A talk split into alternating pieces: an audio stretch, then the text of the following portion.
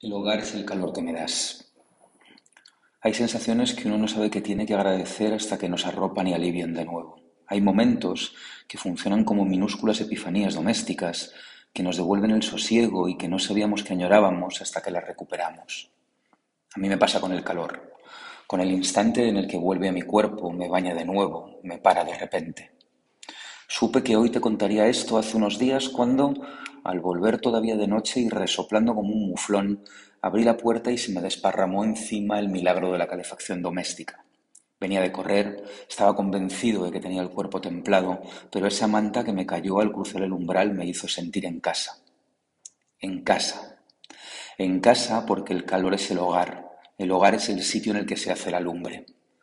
Desde esa mañana voy persiguiendo momentos similares y los atesoro para compartirlos contigo. A mí, que siempre me ha gustado estar descalzo, me puede rastrear por casa pisando con los pies desnudos las baldosas más tibias de nuestro suelo radiante y sonriendo durante ese instante en el que el calor sube de mis plantas hasta mi nuca. Esta época del año me convierte en un gato doméstico que tiene sus rincones tibios favoritos por las alcobas, un detector de corrientes templadas y subterráneas en las que pisar sobre seguro. Me pasa algo similar con el café, con la secuencia previa al primer sorbo.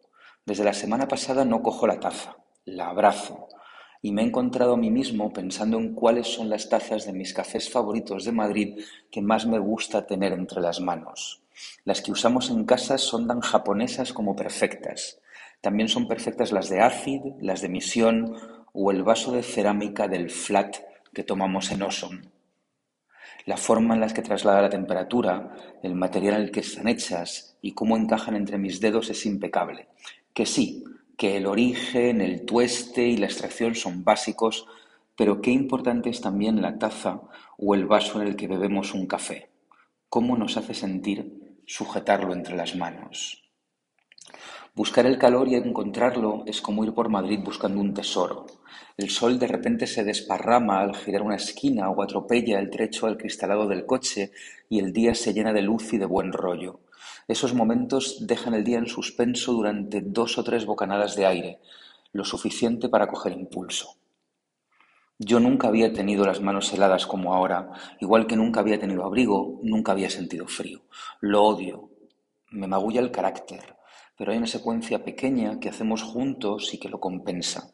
Me da igual pasar frío si la recompensa es que me cojas las manos y puedo así notar cómo el calor me atraviesa y atempera cada célula que soy. Es lo que te decía al principio. Notar ese calor es sentirme en casa. El calor que me das es el hogar. Comer bocadillos.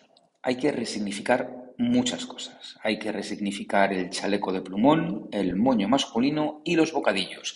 A mí me encanta comer de bocadillo porque tiene un punto entre urgente y festivo. Es como comer en movimiento y cada vez tenemos en Madrid mejores bocatas. Ojo, siempre los habíamos tenido bastante buenos. El otro día almorcé, porque en Valencia se almuerza, uno excepcional en el bar que Camarena tiene en el Mercado Central. Apunta, costilla de cerdo, ajos tiernos, rebollones y un huevo frito en un pan de pataqueta.